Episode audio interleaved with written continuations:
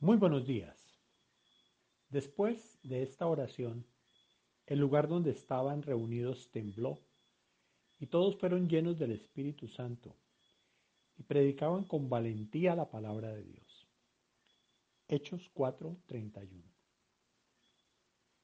Qué preciosa es la experiencia de una visitación sobrenatural que produce la llenura del Espíritu en aquellos que participan de ella. Despierta en nuestro interior el anhelo por experiencias más genuinas y profundas con el Señor. Deseamos nosotros ser vestidos del poder, del arrojo y, de la autoridad que poseían los valientes protagonistas del libro de los Hechos. Sus vidas respaldadas por señales, milagros y prodigios impactaban con fuerza a la población con la que entraban en contacto. La llenura del Espíritu le da mayor protagonismo en nuestra vida al ayudador que nos fue enviado por pedido de Jesús. Él nos muestra lo que debemos decir cuando otros nos persiguen. Nos reviste de poder para la obra que Dios nos ha confiado. Solo el Espíritu da vida eterna. Él nos convence de pecado y nos guía a toda la verdad. El Espíritu transforma los corazones y los llena de amor. Él nos libra del poder del pecado. Nos guía hacia una vida de plenitud.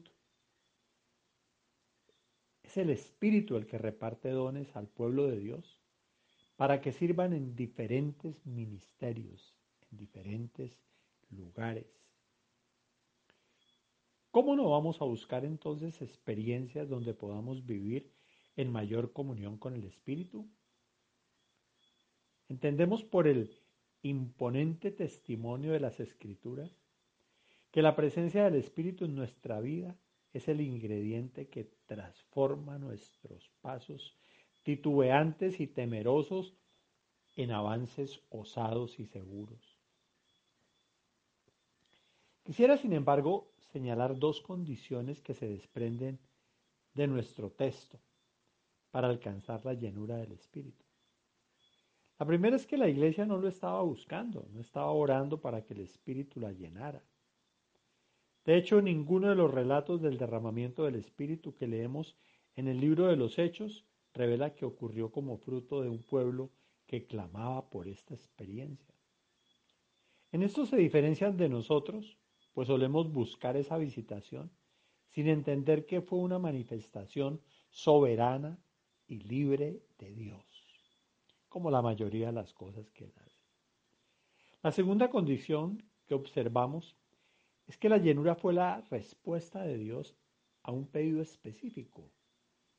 La iglesia, frente a las amenazas y la persecución, deseaba que el Señor les diera lo necesario para seguir haciendo la obra que se les había confiado. La plenitud del Espíritu no era para el deleite de los reunidos, sino para la capacitación que requerían para volver a echar mano al arado. Podríamos afirmar entonces que la llenura del Espíritu no es primordialmente para nuestro propio beneficio, sino para el bien de aquellos a quienes hemos sido enviados.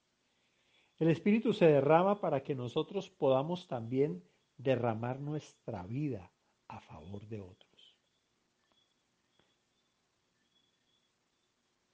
Dice David Watson, por estar desprovistos de recursos humanos, estos hombres dependían enteramente del poder del Espíritu de Dios. Hoy la Iglesia posee abundantes recursos, edificios, riquezas, seminarios, bibliotecas, instrumentos, películas. La lista es larga e impresionante. Notemos, sin embargo, que son escasas las evidencias del poder del Espíritu en nuestras congregaciones añade este hombre de Dios.